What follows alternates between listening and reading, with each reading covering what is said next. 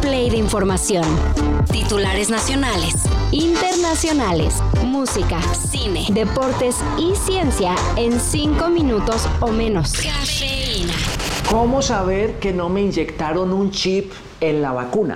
Si son de los que no quieren que les implanten el chip del comunismo con la vacuna Sputnik contra el COVID. Buenas noticias. Ayer la COFEPRIS autorizó el registro sanitario de los biológicos de Pfizer y Moderna. Lo que significa que dentro de muy poco podrán ser comercializadas en nuestro país. Por el momento se desconoce el precio que las vacunas tendrán, Pero, por ejemplo, en Estados Unidos, la de Pfizer está más o menos en 120 dólares, mientras que la Moderna oscila en los 120.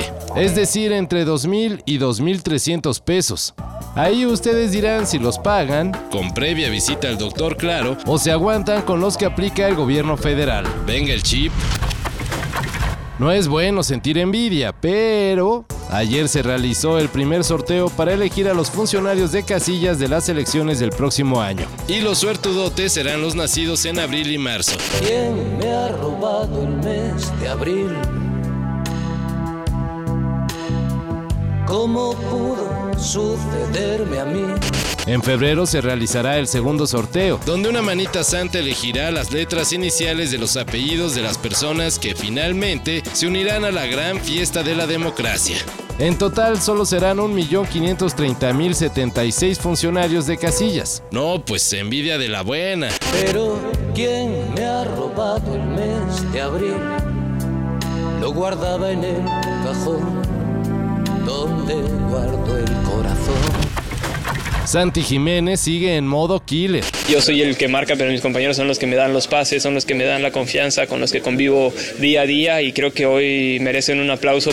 El Bebote anotó ayer su gol 31 con el Feyenoord, lo que lo convierte en el jugador con más goles anotados en un año natural O sea, de enero a diciembre, en la Liga de Países Bajos, la Eredivisie. superando la marca que en 2009 estableció el uruguayo Luis Suárez, Otra marca que Jiménez rompió con su gol de ayer fue la del Chucky Lozano. quien con 17 era el mexicano con más goles anotados en una temporada. El Bebote ya llegó a 18.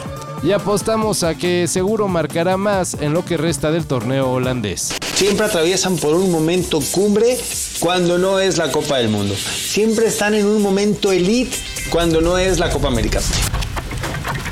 Totem de Lila Avilés y El Eco de Tatiana Hueso son las películas que representan a México para la nominación de Mejor Película Internacional y Mejor Documental en la próxima ceremonia de los Oscar. En el caso de Totem, Está en la lista preliminar junto con películas como Perfect Days de Japón Concrete Utopia de Corea del Sur. y Los Delincuentes de Argentina. En el caso de El Eco de Tatiana Hueso, Está preseleccionada para la nominación junto al caso Padilla del cubano Pavel Giró, y Steel, una película de Michael G. Fox. el documental de Davis Guggenheim sobre el entrañable protagonista de Back to the Future.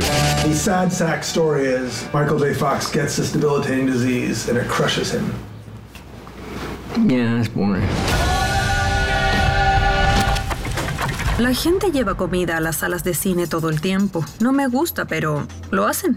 Al traer mi propia comida, ahorro al menos unos 10 dólares. Para que desde la comodidad de su casa puedan decir, en efecto es cine, Se acaba de anunciar el acuerdo entre la productora A24 y Max, no nuestro querido Max el de Sopitas FM. sino la plataforma streaming antes conocida como HBO Max. Con esto, todas, Absolutamente todas las películas del prestigiado estudio estarán disponibles en el catálogo de Max.